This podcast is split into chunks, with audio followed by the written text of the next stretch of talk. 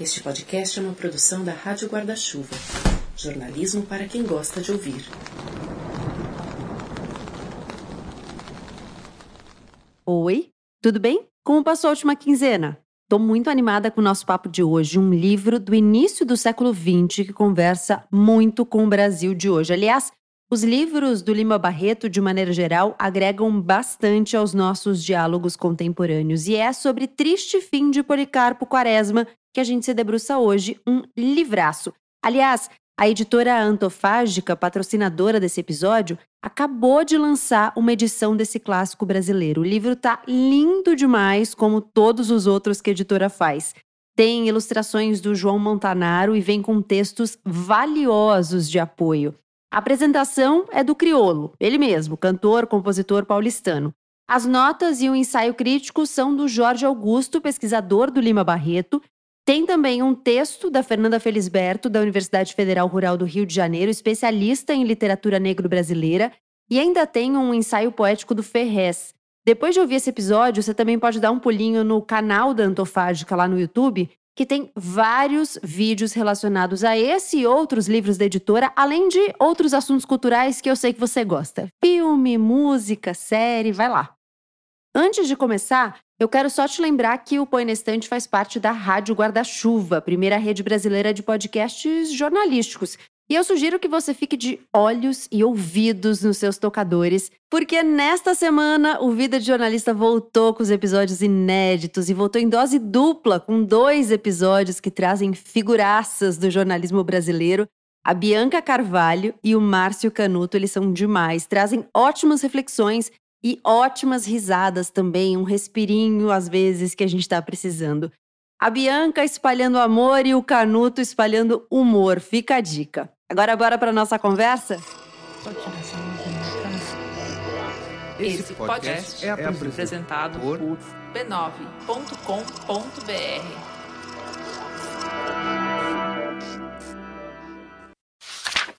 Não se sabia bem onde nascera, mas não fora de certo em São Paulo, nem no Rio Grande do Sul, nem no Pará. Errava quem quisesse encontrar nele qualquer regionalismo. Quaresma era, antes de tudo, brasileiro. Não tinha predileção por esta ou aquela parte de seu país, tanto assim que aquilo que o fazia vibrar de paixão não eram só os pampas do sul com seu gado, não era o café de São Paulo, não eram o ouro e os diamantes de Minas, não era a beleza da Guanabara, não era a altura da Paulo Afonso, não era o estro de Gonçalves Dias ou o ímpeto de Andrade Neves. Era tudo isso junto, fundido, reunido sob a bandeira estrelada do Cruzeiro. Logo aos 18 anos quis fazer-se militar, mas a junta de saúde julgou-o incapaz. Desgostou-se, sofreu, mas não maldisse a pátria. O ministério era liberal, ele se fez conservador e continuou mais do que nunca a amar a terra que o viu nascer. Impossibilitado de evoluir-se sob os dourados do exército, procurou a administração e dos seus ramos escolheu o militar. Era onde estava bem, no meio de soldados, de canhões, de veteranos, de papelada ensada de quilos de pólvora, de nomes de fuzis e termos técnicos de artilharia. Aspirava diariamente aquele hálito de guerra, de bravura, de vitória, de triunfo, que é bem o hálito da pátria. Durante os lazeres burocráticos, estudou, mas estudou a pátria, nas suas riquezas naturais, na sua história, na sua geografia, na sua literatura e na sua política. Quaresma sabia as espécies de minerais, vegetais e animais que o Brasil continha. Sabia o valor do ouro, dos diamantes exportados por Minas, as guerras holandesas, as batalhas do Paraguai, as nascentes e o curso de todos os rios. Defendia com azedume e paixão a proeminência do Amazonas sobre todos os demais rios do mundo. Para isso, e até o crime de amputar alguns quilômetros ao Nilo, e era com esse rival do seu rio que ele mais implicava. Ai de quem o citasse na sua frente. Em geral, calmo e delicado, o major ficava agitado e malcriado quando se discutia a extensão do Amazonas em face da do Nilo. Major que não era bem major, Policarpo Quaresma é um herói brasileiro, um quixotesco e inveterado sonhador que busca a identidade nacional verdadeira.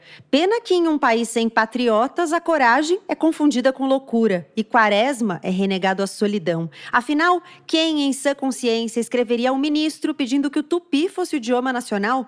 Quem mais, em pleno uso das faculdades mentais, enfiaria a cara em livros e mais livros e ainda tentaria aprender violão, esse instrumento? Instrumento de malandros. Pouca salvação há para as almas que querem transformar as relações sociais, buscar um progresso real e até mudar os governos. Por que seria diferente com Policarpo Quaresma? Um dos mais importantes clássicos brasileiros, Triste Fim de Policarpo Quaresma, de Lima Barreto, é tema desse quarto episódio da temporada, que já começou.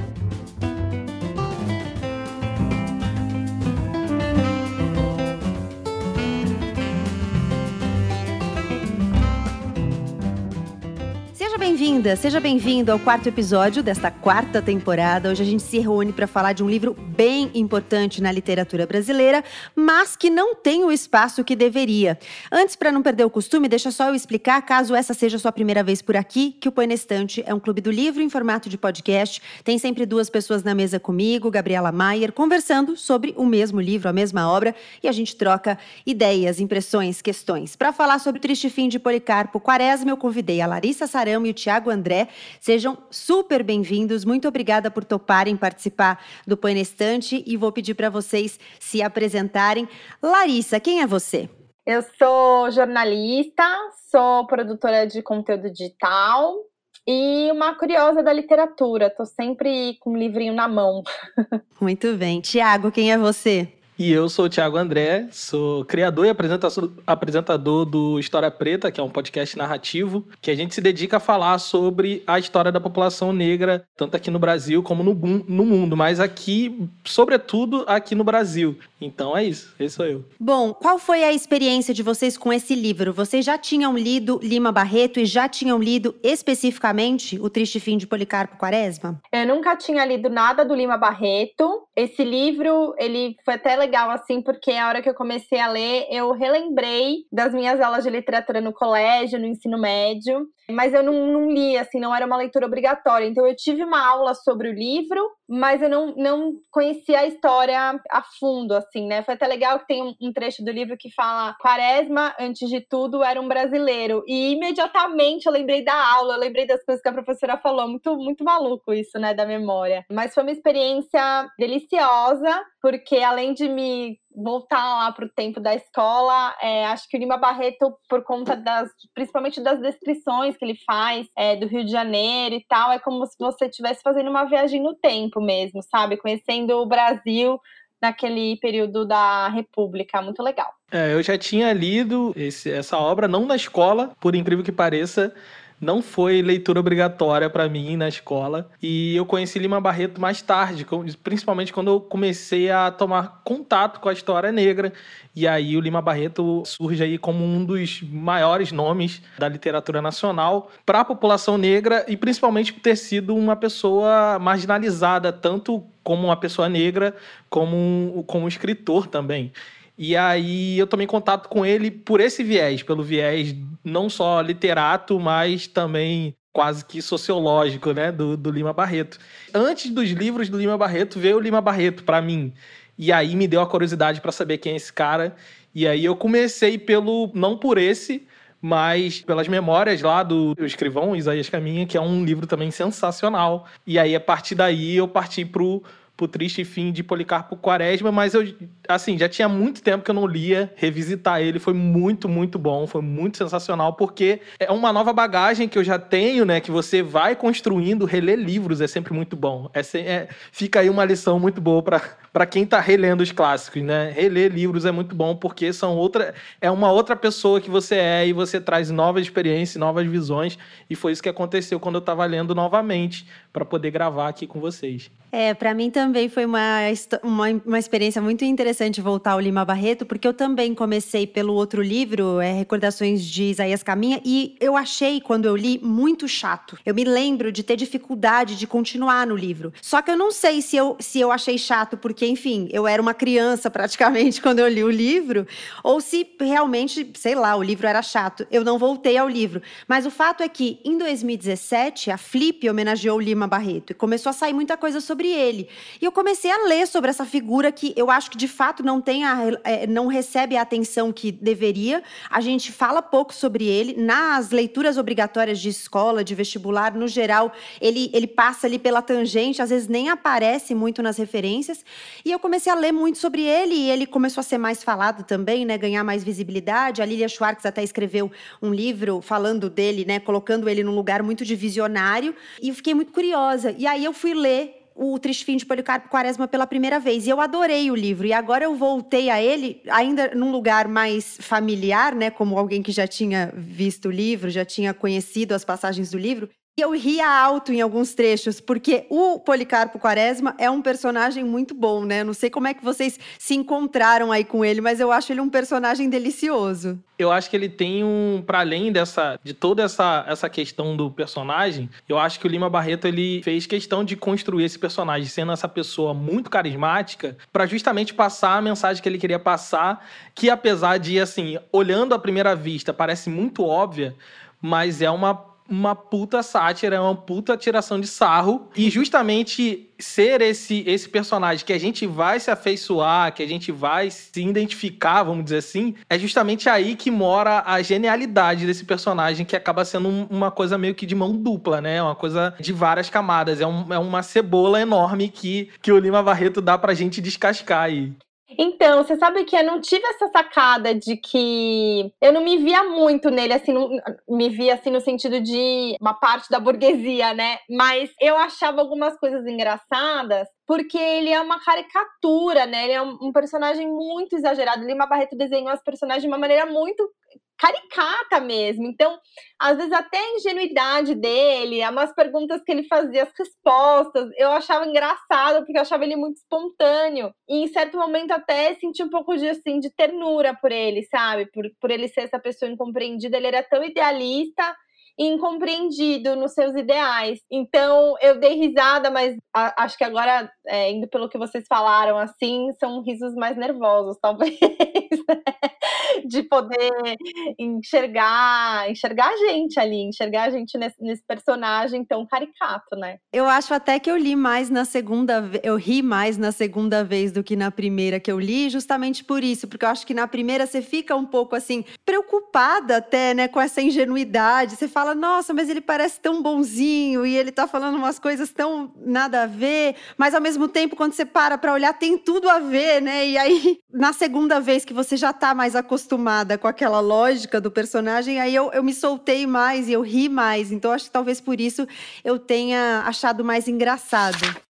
Para bem se compreender o motivo disso, é preciso não esquecer que o Major, depois de 30 anos de meditação patriótica, de estudos e reflexões, chegava agora ao período de frutificação. A convicção que sempre tivera de ser o Brasil o primeiro país do mundo e o seu grande amor à pátria eram agora ativos e impeliram-no a grandes cometimentos. Ele sentia dentro de si impulsos imperiosos de agir, de obrar e de concretizar suas ideias.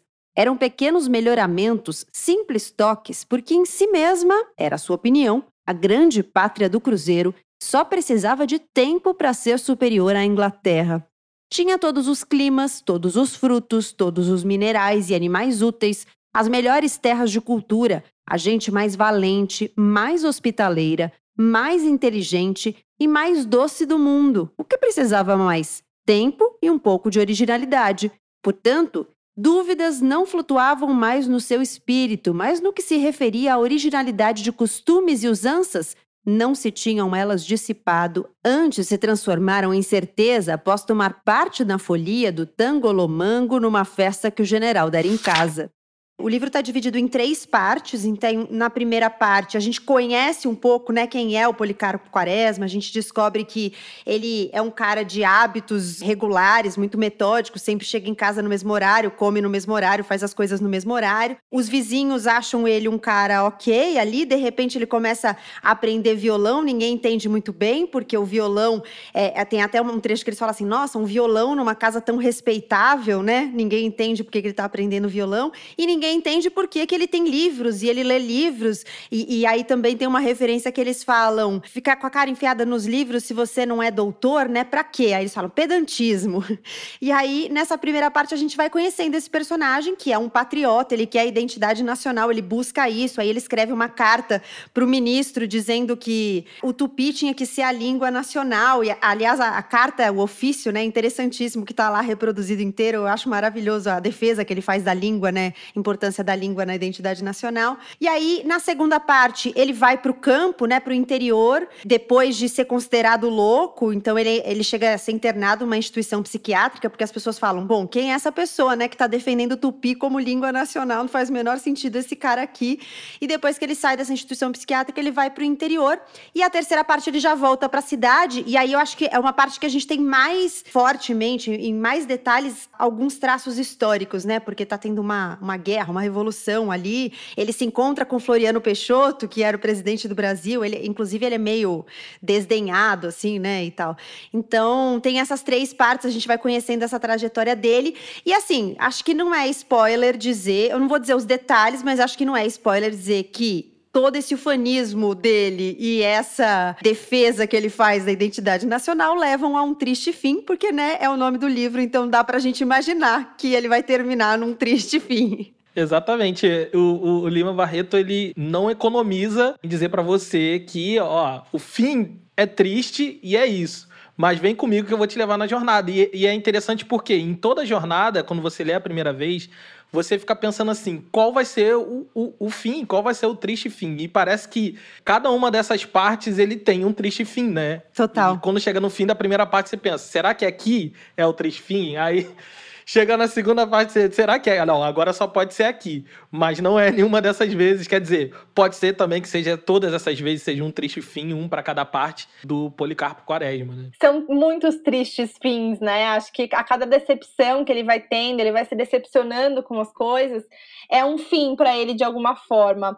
Mas eu acho que o spoiler que o título do livro dá, ele é muito leve para o que acontece com o Policarpo, porque acho que esse é um dos fins mais tristes da literatura brasileira, na minha opinião, assim, é muito tristíssimo, é, é muito pesado mesmo, né? Vou dar um micro spoiler, tá? Que ele, ele é um, um personagem por ele não ser desacreditado, né? Ele é muito solitário, né? Ele tem poucas relações, ele tem ele tem uma relação muito forte com o Ricardo do Coração dos Outros, que é um violeiro, ele tem uma relação forte também um pouco com a Olga, que é a afilhada mas ele é uma, um personagem solitário, né?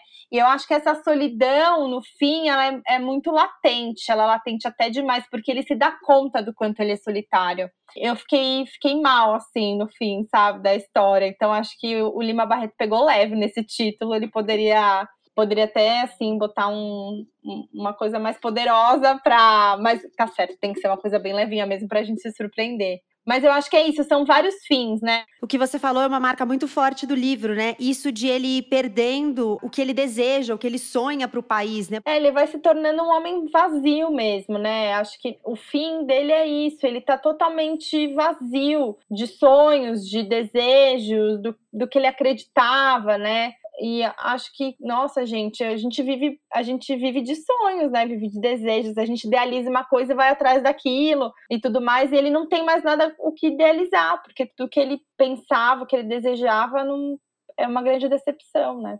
esse personagem, ele conversa muito com o que foi mesmo o Lima Barreto, né? O Lima Barreto, ele foi um autor que foi muito diferente de tudo que vinha sendo apresentado ali na literatura naquele momento do Brasil, porque ele, diferentemente do que da narrativa defendida pelos contemporâneos dele, ele não falava de um projeto de miscigenação para a construção do Brasil. Pelo contrário, ele achava que a miscigenação era, era algo que camuflava todas as tensões sociais e raciais que estavam escancaradas ali, né? E ele foi um autor, Tiago até falou, né, no início, ele foi marginalizado, ele foi marginalizado também por isso, porque ele não poupava na crítica. Então, é, o Policarpo Quaresma é uma, um personagem personagem que acho que conversa muito com o que foi mesmo o Lima Barreto, que inclusive na vida também passou por uma instituição psiquiátrica, né? Ele tinha, ele era alcoólatra, ele tinha depressão e ele também foi institucionalizado algumas vezes por causa disso. E, e ele é uma figura figura que vai perdendo tudo isso em que ele acreditava. E ele acreditava de fato em uma construção que passava pelo resgate do que a gente tinha de raiz africana, do que a gente tinha de raiz indígena, tem uma, um trecho do livro que é, é logo no começo, se eu não estou enganada, quando ele está falando do violão, né? Ele tem um professor de violão, o Ricardo, que é um seresteiro, né? E aí o Ricardo tá falando para ele que o violão é um instrumento difícil e tal. E aí o Quaresma fala assim: "Não, mas tem outros instrumentos mais difíceis". E aí ele fala: "Tipo o quê? O piano?". Aí ele fala: "Não, que piano?". E aí ele cita dois instrumentos que eu até anotei porque depois eu não ia me lembrar o nome. Ele cita o maracá e a inúbia, que são dois instrumentos indígenas. Então, ele vai te levando o tempo todo, inclusive com palavras que você não conhece e que os livros, no geral, trazem em notas né, os significados para te ajudar ali na leitura. É, inclusive, com essas palavras, ele vai te levando para essas raízes que muitas vezes a gente nem conhece, né? Eu, por exemplo, não, nunca tinha ouvido falar em dois instrumentos mas ao mesmo tempo eu, eu enxergo toda essa, essa construção que o Lima Barreto faz do, desse personagem tem muito dele mesmo no, no, no Quaresma, mas quando você olha para ele, você não vê só o Lima Barreto.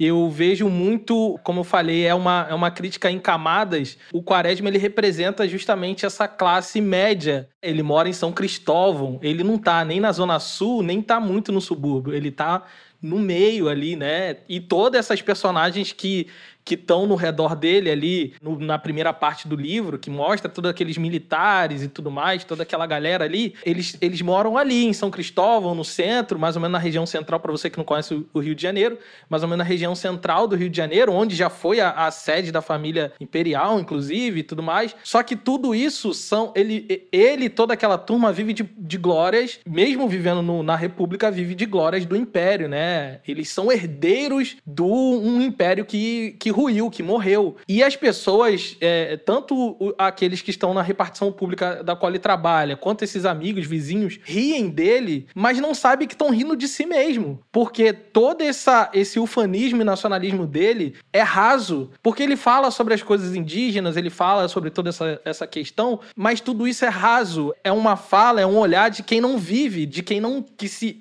acha povo, mas não é povo, ele é São uhum. Cristóvão, ele não é nem Botafogo, Flamengo, Copacabana e nem muito menos o subúrbio. Então, a, até eu acho que muito emblemático é um episódio onde ele e o Ricardo Coração dos Outros é um nome sensacional. É muito bom. Eles estão atrás de uma música, né? Uma música que fosse legitimamente nacional para eles poderem tocar e tudo mais no evento. E aí eles vão para mais pro subúrbio encontrar uma senhora negra que foi ex-escravizada, que agora era livre no, nesse momento da República, e eles pedem para ela cantar a música e a, e a mulher não lembra e tal. Eu acho que esse episódio é muito emblemático disso, sabe? Porque ele se propõe ser essa pessoa que entende o Brasil profundamente, mas ele não entende o, o Brasil profundo, né? O, Bra o, Brasil profundo é essa mulher negra que tá marginalizada ali, a gente não sabe, ela não tem na história, ela não tem família, ela mal tem nome, ela não tem vida pregressa e, e nem vai ser desenvolvida a sua história, né? E eu acho que o Lima Barreto faz isso de forma proposital. Bom, é assim que eu enxergo todo esse, esse contexto aí. É verdade, é verdade. E é um pouco essa história de que porque a pessoa leu, porque ele era um cara que lia muito, pesquisava muito, se acha, né, se coloca nesse lugar, ele não vivia, né, o, o que era de verdade ser o povo esses elementos de ironia que ele coloca, né? Ele vai te fazendo é quase um movimento de puxa e empurra assim o livro, porque ele te puxa para um lugar, aí você acha que está indo para um aprofundamento ali do conhecimento, da história, aí ele te empurra de volta, que ele te mostra que não, era pegadinha, na verdade ele só está olhando ali de fora. E essa era uma crítica, né, do Lima Barreto. Quando a gente pensa nele como autor, ele era esse autor que criticava essa história que que história é essa? A gente está falando de uma história história que está sendo escrita por pessoas que não estão vivendo essa história, né? Então ele criticava, o, inclusive, como a gente olhava para a história do Brasil, o fato de ter sido escrita por pessoas que nem no Brasil estavam, né? Quem são essas pessoas que estão contando a nossa história?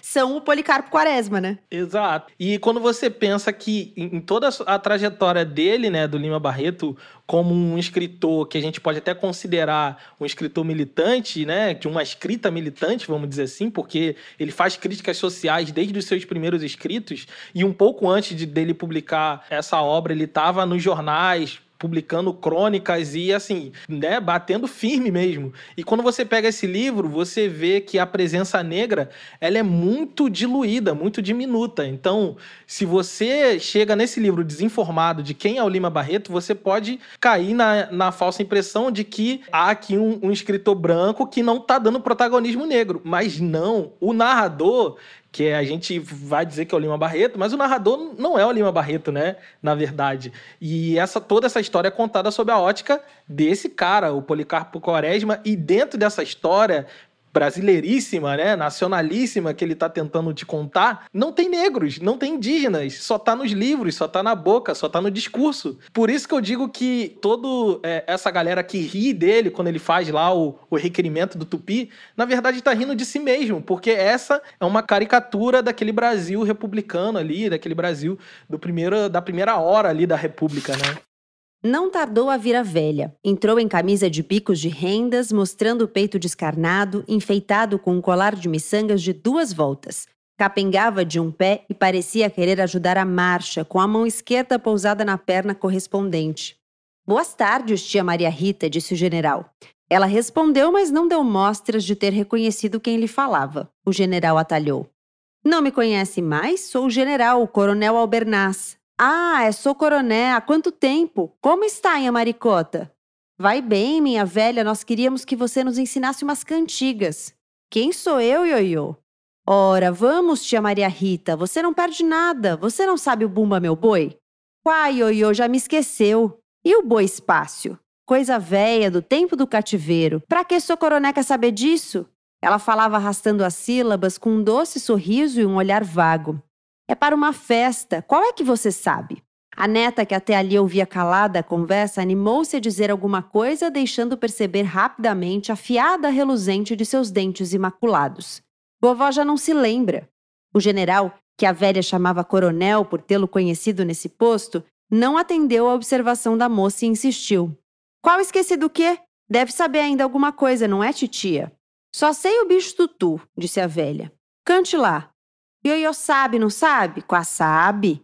Não sei, cante. Se eu soubesse, não vinha aqui. Pergunte aqui ao meu amigo Major Policarpo se sei. Quaresma fez com a cabeça sinal afirmativo, e a preta velha, talvez com grandes saudades do tempo em que era escrava e ama de alguma grande casa, farta e rica, ergueu a cabeça como para melhor recordar-se e entoou. Eu queria chamar atenção para os outros personagens que aparecem no livro, porque eu acho que tem figuras interessantes que aparecem ali. A gente não sabe direito a história de nenhum deles, eles aparecem meio que como um complemento mesmo, só para que o Policarpo Quaresma consiga ter interação ali no livro. Tem três figuras em especial que me chamam bastante atenção. A Olga, que é a afilhada do Policarpo Quaresma e que é a única pessoa que me parece ter um pouco de compaixão ali com ele. Não, a única não, porque a segunda figura que eu vou falar também, mas a Olga, ela tem muita compaixão por ele, inclusive ela é a pessoa que olha para ele quando todo mundo acha que ele tá louco, ele fala, ela fala: "Não, ele só é ousado, corajoso", né?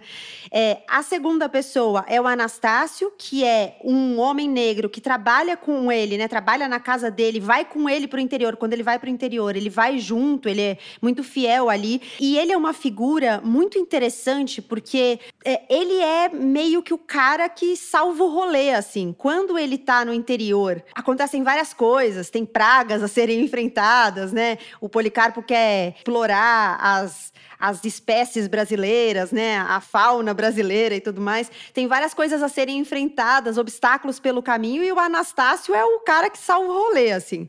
E a terceira figura é a Ismênia, que é uma figura da, da primeira parte, que é uma vizinha que queria se casar. Ela fica noiva há cinco anos, ela namora ali há cinco anos. Quando ela vai de fato casar, o noivo dela some. E aí ela, ela fica muito entristecida e, e ela adoece fisicamente, psicologicamente. Eu acho essa figura, assim, muito significativa porque inevitavelmente eu acabo olhando muito para as personagens mulheres que aparecem nos livros também e essa figura ela me diz muito de um tempo e de um olhar para as mulheres que pelo que eu li do Lima Barreto também era uma questão na vida dele e nos escritos dele porque ele era um cara que se manifestava publicamente contra por exemplo a violência contra as mulheres apesar de ele achar quando o, o movimento feminista começou a a crescer no fim dos anos 1800, eh, início dos anos 1900, quando o, o, movimento feminista começa a crescer, ele acha que. Ele critica bastante, né? Pelo que eu li coisas dele, dizendo que era uma coisa meio importada tal. Mas, ao mesmo tempo, ele tinha um olhar para questões que as mulheres viviam. Então, eu, eu me sinto contemplada um pouco nas duas personagens mulheres, e eu gosto muito do, da relação que o Anastácio tem na história, para, inclusive, fazer a história arrumar para frente, né? Então, eu fiquei pensando muito nessas personagens e acho que principalmente nessas duas elas são um contraponto. Elas estão na mesma situação, acho que elas têm quase meio que a mesma idade, né? Mas elas são muito diferentes. Então, a Ismênia, que ficou noiva durante cinco anos, e aí o noivo Cavalcante sumiu. Então, você vê que que quando ela finalmente fica noiva dele, ela nem tá muito feliz, na verdade, porque ela só tá cumprindo um papel social, né? O que que naquela época, o que que podia, o que, que era possível para a mulher? Era possível um casamento. Então elas eram criadas para isso. Tem trechos da mãe da Ismênia falando: "Ah, você precisa aprender a costurar um botão, porque quando você se casar, porque quando você se casar". Então, a existência delas é baseada nesse casamento, né, na história do casamento. E nessas duas personagens, depois a Olga acaba a Olga casa, né? Mas você vê que ela também não se casa por amor ou ela tá feliz com aquilo. Ela tá cumprindo também um papel social. A Ismênia, ela é, eu vejo ela muito conformada com esse papel, era a existência dela, e a partir do momento que ela não tem mais o noivo, a existência dela não faz mais sentido.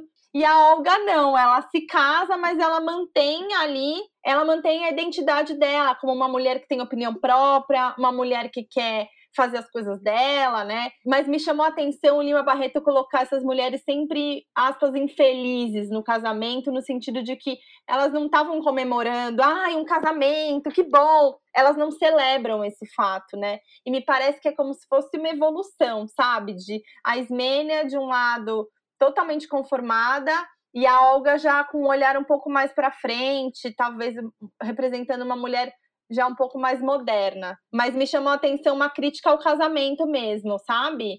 Todas as mulheres ali, mesmo a irmã dele, por exemplo, que é uma personagem que é Adelaide, que não casou, mas ela estava cuidando dele, né? Então, assim, ah, as opções é casar ou não casar. Não casou? Então você vai cuidar da sua família como se fosse o seu marido. Você vê que todas as personagens é, femininas estão nesse lugar.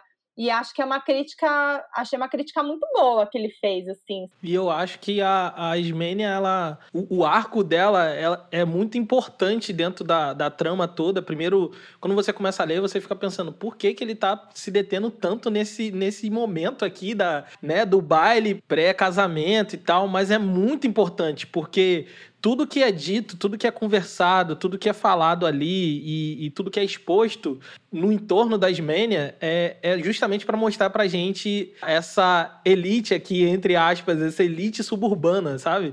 Que é a cabeça do povo, né? que é o topo da pirâmide do povo. Como é que pensa esse, esse povo? Então, todo esse arco narrativo da Ismênia, ele serve justamente para a gente saber que mundo é esse que a gente está pisando, né? E, e é muito importante essa, essa personagem para a narrativa como um todo, né? O Lima Barreto, ele tem uma frase que ele fala que o Brasil não tem povo, tem público.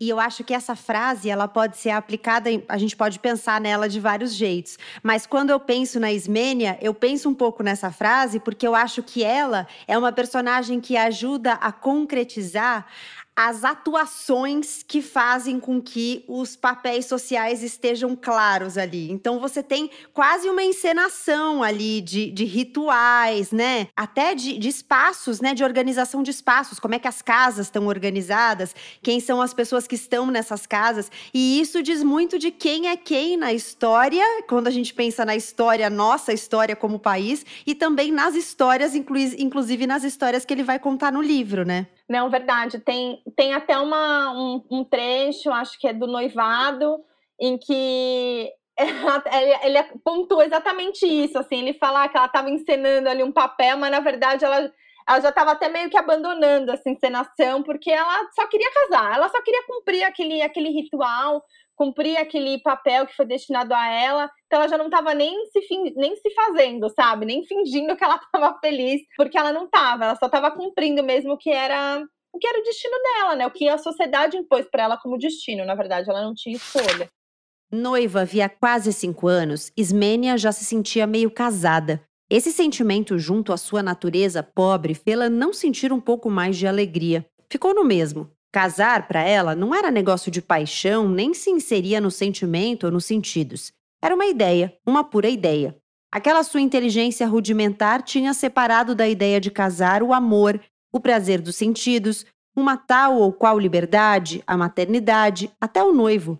Desde menina, ouvia a mamãe dizer: aprenda a fazer isso, porque quando você se casar, ou se não, você precisa aprender a pregar botões, porque quando você se casar, a todo instante, a toda hora, lá vinha aquele, porque quando você se casar. E a menina foi se convencendo de que toda a existência só tendia para o casamento. A instrução, as satisfações íntimas, a alegria, tudo isso era inútil. A vida se resumia numa coisa: casar. De resto, não era só dentro da sua família que ela encontrava aquela preocupação. No colégio, na rua, em casa das famílias conhecidas, só se falava em casar. Sabe, dona Maricota, a Lili casou-se. Não fez grande negócio, pois parece que o noivo não é lá grande coisa. Ou então, a Zezé está doida para arranjar casamento, mas é tão feia, meu Deus. A vida, o mundo, a variedade intensa dos sentimentos, das ideias, o nosso próprio direito à felicidade, foram parecendo ninharias para aquele cérebrozinho. E de tal forma, casar-se se lhe representou coisa importante, uma espécie de dever, que não se casar, ficar solteira, tia, parecia-lhe um crime, uma vergonha. De natureza muito pobre, sem capacidade para sentir qualquer coisa profunda e intensamente, sem quantidade emocional para paixão ou para um grande afeto, na sua inteligência a ideia de casar-se incrustou-se teimosamente como uma obsessão.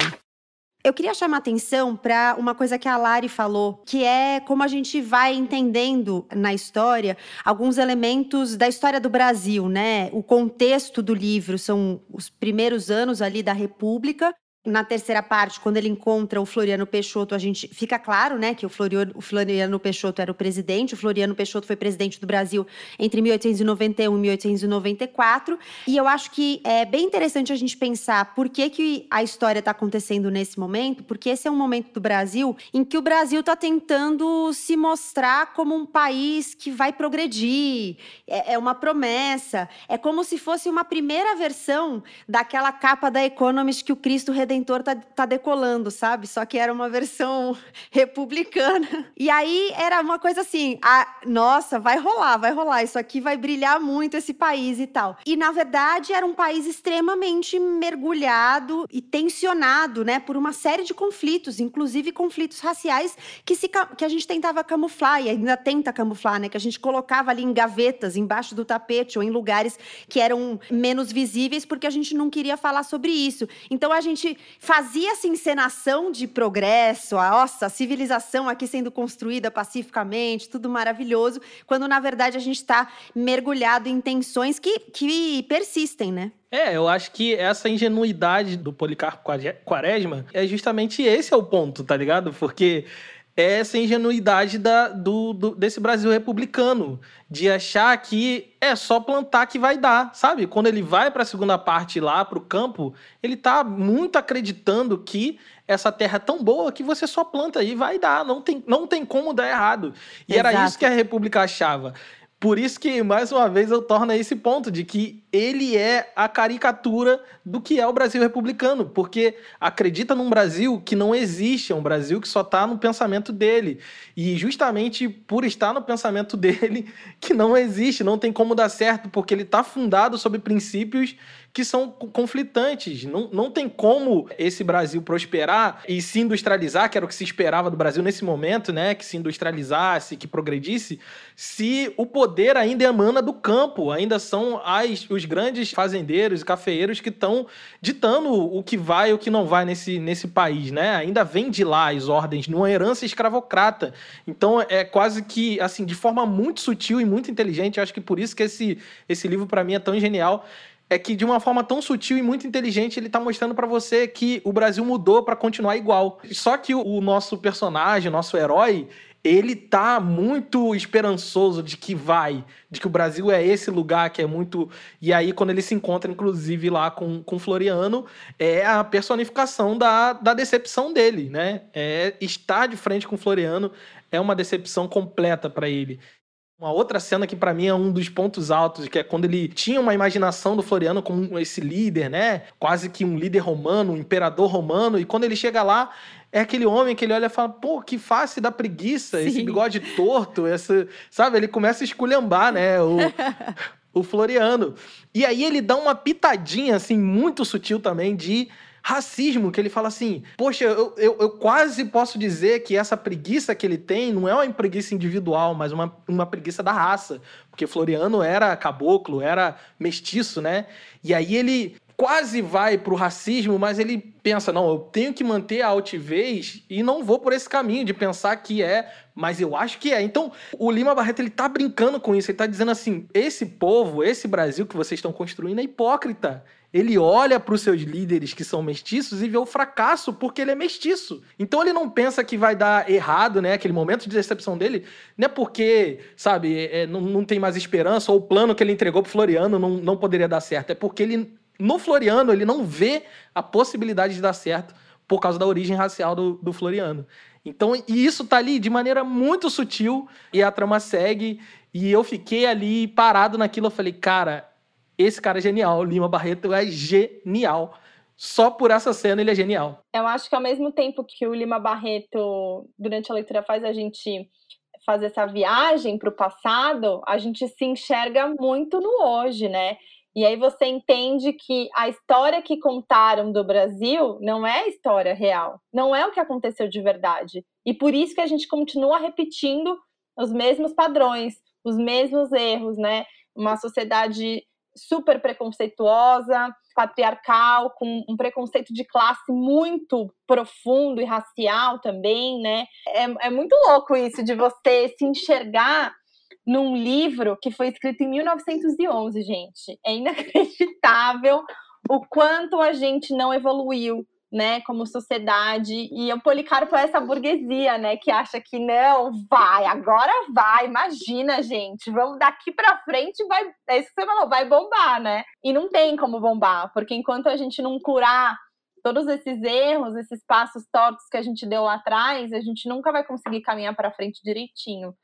Então é uma ingenuidade que acho que muita gente tem e é Gente, é muito louco mesmo você ler esse livro e enxergar, ver, ver tudo assim, tão no presente, né? Tem um, um trecho em que os, os, os que era o vizinho do, do Policarpo, que é uma turma que é ali militar e tal, e eles estão criticando a ciência. E eles falam assim: ah, agora tudo é ciência, gente. Que isso? Aí você fala: meu Deus!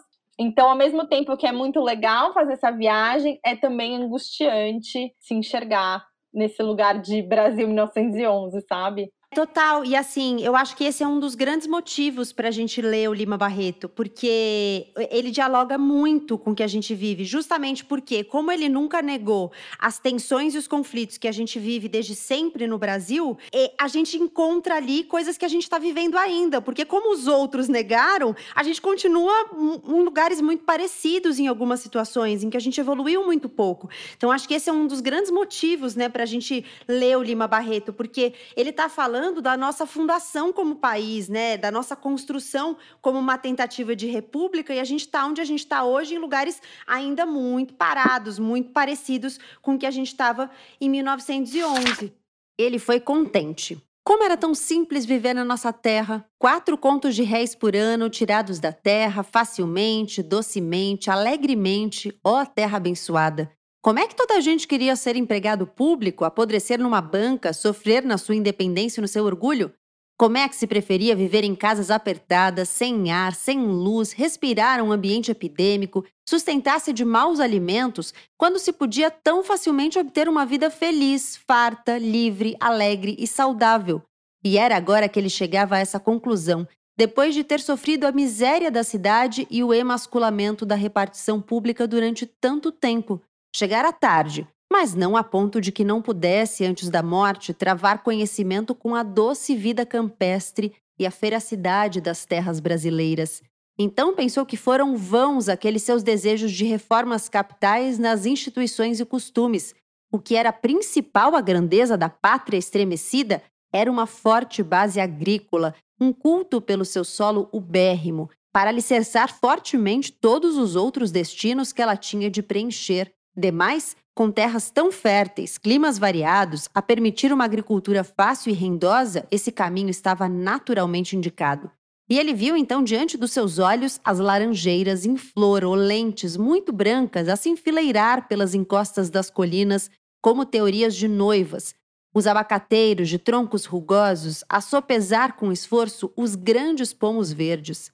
As jabuticabas negras a estalar dos caules rijos, os abacaxis coroados que nem reis, recebendo a unção quente do sol, as abobreiras a se arrastarem com flores carnudas cheias de pólen, as melancias de um verde tão fixo que parecia pintado, os pêssegos veludosos, as jacas monstruosas, os jambos, as mangas capitosas, e dentre tudo aquilo surgia uma linda mulher, com um regaço cheio de frutos e um dos ombros nu, a lhe sorrir agradecida, com um imaterial sorriso demorado de deusa. Era Pomona, a deusa dos vergéis e dos jardins.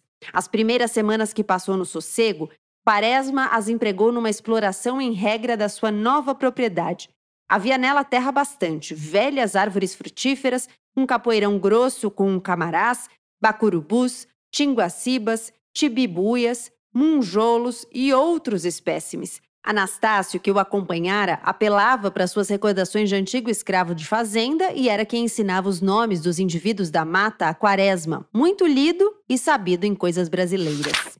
Triste Fim de Policarpo Quaresma foi publicado em 1911, primeiro como um folhetim, saía nos jornais, né, no Jornal do Comércio, e a gente falou, né, ele foi marginalizado, não, não tinha um espaço que merecia, e ele não conseguia uma editora para publicar o próprio livro. Então, anos depois, ele pagou do próprio bolso a primeira edição do livro, pegou dinheiro emprestado para conseguir fazer essa publicação em livro mesmo, e várias vezes ele teve dificuldades de publicar em editoras brasileiras, não só essa, mas outras obras também também. Inclusive, é, pesquisando aqui para o episódio, eu vi que muitos autores nessa época achavam mais fácil publicar em Portugal do que publicar no Brasil. E com as recordações do escrivão Isaías Caminha, ele fez exatamente isso. Então, em 1907, ele publicou em Portugal, porque era mais fácil publicar lá do que publicar um livro aqui, mesmo que ele fosse brasileiro.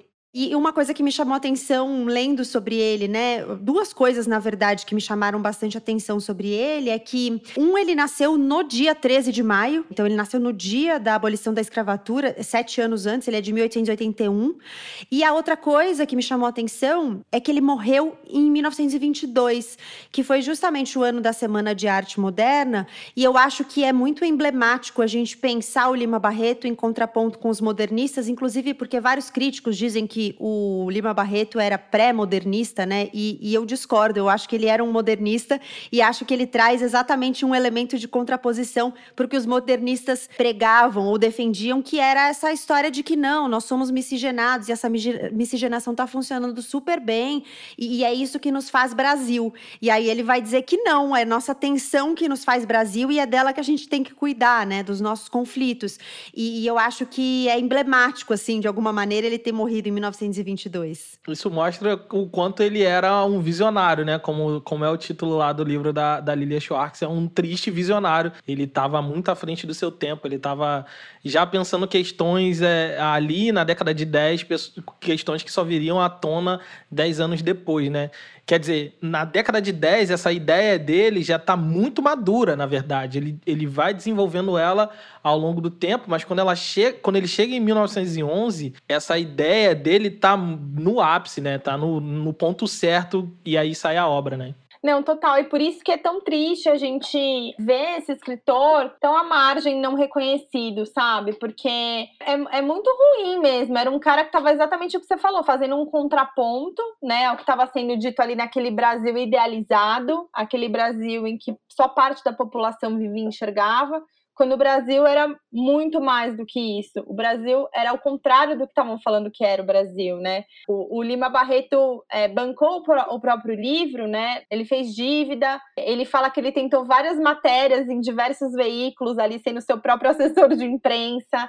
E ninguém dava muita bola. Saíram matérias muito legais e, e elogiando o livro, mas nenhuma nenhuma deu o reconhecimento que o, li o livro merecia. E o, o, Lima Barreto se sentia muito injustiçado, e ele tem toda a razão. E eu acho que ele é injustiçado até hoje. Eu acho um absurdo um livro como esse não está numa leitura obrigatória de um vestibular. Gente, todo mundo precisa ler esse livro. É como se a gente fizesse uma sessão de terapia como sociedade, né? Você olha lá e fala, olha o que eu estou repetindo. E é isso, acho que é, a, a, gente precisa mesmo. Já deveria ter sido feito há muito tempo esse olhar para o Lima Barreto, principalmente para essa obra dele. Eu não li as outras, mas falando dessa especificamente. E se não foi feito antes, a gente precisa reparar esse erro com urgência porque é indispensável que a gente faça uma leitura como essa, sabe? Para entender mesmo da onde a gente veio e por que, que a gente está indo para onde a gente está indo. É, e se a gente for pensar nele como uma figura, como o Tiago disse, né, que ele é muita gente, o Policarpo, então a gente está num país de loucos, é isso? É, mais ou menos por aí mesmo, porque eu acho que o, o, Lima Barreto, ele meio que tá passando uma mensagem que se a gente fosse levar toda essa loucura, na verdade, que a gente tá vivendo no Brasil, ia faltar naquele momento é, instituições psiquiátricas para poder internar todo mundo. Ele tá dizendo assim, olha, quem vocês acham que, que é o louco da história, na verdade, é a versão extremada e ridicularizada de todos nós, enquanto nação, né? Então, é por isso que é, que é tão, tão bom ver esse personagem, porque é isso, a gente ri dele sem perceber que tá rindo da gente mesmo, né? Total. Ricardo Coração dos Outros gostava do Major, encontrara nele certo apoio moral e intelectual de que precisava. Os outros gostavam de ouvir o seu canto, apreciavam como simples diletantes, mas o Major era o único que ia ao fundo de sua tentativa e compreendia o alcance patriótico de sua obra. De resto, ele agora sofria particularmente, sofria na sua glória, produto de um lento e seguido trabalho de anos. É que aparecera um crioulo a cantar modinhas e cujo nome começava a tomar força e já era citado ao lado do seu. Aborrecia-se com o rival, por dois fatos. Primeiro, pelo sujeito ser preto, e segundo, por causa das suas teorias. Não é que ele tivesse ojeriza particular aos pretos. O que ele via no fato de haver um preto famoso tocar violão era que tal coisa ia diminuir ainda mais o prestígio do instrumento. Se o seu rival tocasse piano e por isso ficasse célebre, não havia mal algum. Ao contrário, o talento do rapaz levantava sua pessoa por intermédio do instrumento considerado. Mas tocando violão era o inverso. O preconceito que lhe cercava a pessoa desmoralizava o misterioso violão que ele tanto estimava. E além disso, com aquelas teorias. Ora, querer que a modinha diga alguma coisa e tenha versos certos? Que tolice! E Ricardo levava a pensar nesse rival inesperado que se punha assim diante dele com um obstáculo imprevisto na subida maravilhosa para sua glória. Precisava afastá-lo, esmagá-lo, mostrar a sua superioridade indiscutível. Mas como?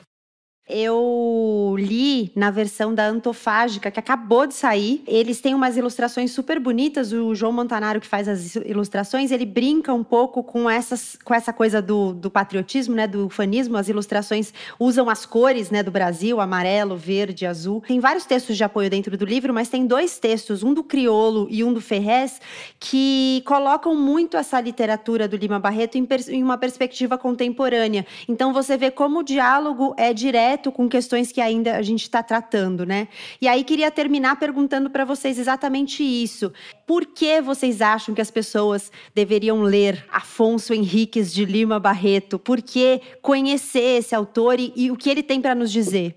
Eu acho que, primeiro, porque ele tem uma linguagem muito legal, né? O Lima Barreto era jornalista, então é uma leitura super agradável, assim, no sentido de que é fácil, né? E ele faz umas misturas, então tem uma linguagem que é um pouco mais direta e de repente não é um pouco mais rebuscadinha. Eu gosto muito dessa mistura que ele faz. Eu acho que ele tem descrições belíssimas, lindas. Eu grifei vários, meu livro está todo grifado, porque tem descrições muito bonitas das ruas, de como eram os comércios, de como que funcionava, né, as estradas e tudo mais, mas principalmente porque é isso que eu falei, a gente precisa olhar para trás para poder enxergar que o, o, caminho que a gente está tomando, a direção que a gente está tomando, não é, não é, não é correta. A gente está repetindo a mesma coisa que a gente fazia em 1911, sabe? Então acho que Lima Barreto é essencial para a gente se olhar entender que a história que a gente conta do nosso país não é a história real dela. A história que contaram do nosso país, a história que fizeram com que a gente acreditasse o que ele era, não é verdadeira. Não é. Ela é muito diferente disso. Enquanto a gente não assumir o que nós somos de verdade, como povo, como sociedade, a gente não vai conseguir mudar muita coisa, infelizmente. Então é uma leitura, para mim, essencial. Essencial para hoje. Urgente. Eu acho que todo mundo deveria ler Lima Barreto, porque além de literato, ele também é um sociólogo do Brasil. Então você ganha aí um dois em um maravilhoso, numa escrita incrível, aonde o cara consegue entregar para você no título já o fim da história e ainda assim você consegue ler até o fim ali na ponta da cadeira para saber que fim é esse, que triste fim é esse desse personagem, levando a gente dessa maneira, é, fazendo diversas reflexões. Ao mesmo tempo, ele não é não usa de um didatismo, sabe, bem superficial, ele não, ele não tenta te dizer com clareza o que está claro. Então, ao mesmo tempo que está assim, a mostra, está claro, também está oculto. Então, isso é, é, muito maravilhoso de você saborear. É um livro. Esse livro é incrível, mas não só esse. Toda a obra de Lima Barreto é uma obra incrível. A história de Lima Barreto ela é uma história trágica, mas ao mesmo tempo. Com a sua própria história, é um, é um microcosmo desse Brasil que a gente vive, que é um Brasil também trágico, mas ao mesmo tempo é real, é, é muito vivo e é muito pulsante. Então todo mundo deveria ler Lima Barreto. É, ele mistura, né, esse narrador que descreve de forma às vezes mais formal e sempre de uma maneira distanciada. E isso também dá o tom que o Tiago mencionou, né, de que ele não é didático, ele não te diz o que você tem que achar, porque inclusive é um narrador que não julga, assim, ele só vai descrevendo ali se acha o que você quiser. E ele mistura isso com traços de oralidade que ele capta muito bem, acho também em especial com alguns personagens. No bonde vinham outros visitantes e todos não tardaram em saltar no portão do manicômio. Como em todas as portas dos nossos infernos sociais, havia de toda a gente, de várias condições, nascimentos e fortunas. Não é só a morte que nivela. A loucura, o crime e a moléstia passam também a sua rasoura pelas distinções que inventamos. Os bem vestidos e os mal vestidos, os elegantes e os pobres, os feios e os bonitos, os inteligentes e os nécios entravam com respeito, com concentração, com uma ponta de pavor nos olhos, como se penetrassem noutro mundo. Chegavam aos parentes e os embrulhos se desfaziam. Eram guloseimas, fumo, meias, chinelas, às vezes livros e jornais. Dos doentes, uns conversavam com os parentes, outros mantinham-se calados num mutismo feroz e inexplicável outros indiferentes, e era tal a variedade de aspectos dessas recepções que se chegava a esquecer o império da doença sobre todos aqueles infelizes. Tanto ele variava neste ou naquele para se pensar em caprichos pessoais, em ditames das vontades livres de cada um. E ela pensava como essa nossa vida é variada e diversa, como ela é mais rica de aspectos tristes que de alegres, e como na variedade da vida a tristeza pode mais variar que a alegria e como que dá o próprio movimento da vida. Verificando isso, quase teve satisfação, pois a sua natureza inteligente e curiosa se comprazia nas mais simples descobertas que seu espírito fazia. Larissa Saran, Thiago André, foi um enorme prazer ter vocês aqui no Põe na Estante. Muito obrigada por terem topado. E aí, para a gente terminar, o espaço de sempre para cada um vender seu peixe. Digam aí onde as pessoas encontram vocês, como é que elas falam com vocês.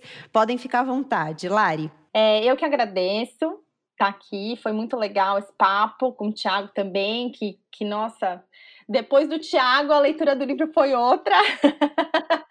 Gente, eu tô basicamente no Instagram, é, no arroba Larissaran. Por lá eu publico foto da minha cachorra e dica de livro, conto as coisas que eu tô lendo. Eu faço algumas entrevistas com autoras também, mulheres contemporâneas. Acabei de lançar uma newsletter, então, com essas entrevistas. Assinem, já assinei. Ah, nossa, gente, que responsa, socorro. E é isso, eu tô basicamente lá no Instagram. Quem quiser conversar, vai ser um prazer trocar umas ideias. E vocês me encontram, além do no feed do podcast, que é o História Preta, você pode procurar lá. Somos aqui irmãos da mesma casa do, do B9, aqui no Põe na Estante. Então, se você que tá ouvindo agora aqui no Põe na Estante, você vai aqui na casinha do lado, tá lá o História Preta, você encontra a gente lá no feed. Se você tá ouvindo a gente Em 2021, a gente está com uma série que a gente acabou de começar, que é uma série sobre a abolição da escravidão. A gente sempre afirma que não foi a Princesa Isabel que deu a, a, a abolição de presente, mas quem foi? A gente nunca sabe quem foi. E essa temporada a gente está dizendo quem foi, quem são os nomes, quais são os lugares e os sentidos históricos de todas essas pessoas trazendo todas elas à tona. Então você pode ouvir essa temporada, é uma temporada nova, e todas as outras que tem lá. A gente já falou de samba, já falou de futebol, já falou de formação do nosso idioma, enfim. Tá feito aí o convite, estamos no Instagram como arroba história preta e no Twitter como História Preta, tudo junto. Muito bem, eu ouvi, eu achei maravilhoso, já fiquei ansiosa pelos próximos. Então, vou reforçar aqui a recomendação para que depois que você terminar aqui o episódio do Põe na Estante, você dê um pulo lá no História Preta, você procura nos tocadores que você acha facinho. Tiago André, Larissa Saran, obrigada, viu, pela gentileza de conversar aqui sobre esse livro tão importante. Espero que a gente se encontre em breve. Imagina. Obrigado, obrigado. Gostei muito de falar sobre esse livro. É isso. Chegamos ao fim de mais um episódio do Põe na Estante. A temporada Leia Clássicos está na metade. Os próximos quatro livros da sequência estão publicados lá no feed do Põe na Estante, no Instagram, arroba Põe na Estante. Se você quiser ler junto com a gente, é só espiar lá. Ah, o Põe na Estante também tá no Twitter, com a mesma arroba, arroba Põe na Estante. Eu sou a Gabriela Maier, cuido da produção, do roteiro, da edição do podcast. O Vitor Coroa é responsável pela mixagem e o Arthur Maier faz as capas dos episódios. Se você quiser e puder contribuir com esse projeto, vai lá em catarse.me barra Põe na Estante com cinco reais mensais, você já consegue ajudar a manter o Poina para os íntimos firme e forte. Muito obrigada pela sua companhia e não esquece de espalhar o episódio por aí, que isso também ajuda muito. Divulga nas suas redes, manda para os amigos, para os colegas, para a família, para quem você achar que pode gostar. A gente se encontra em 15 dias, pode ser? Então até lá.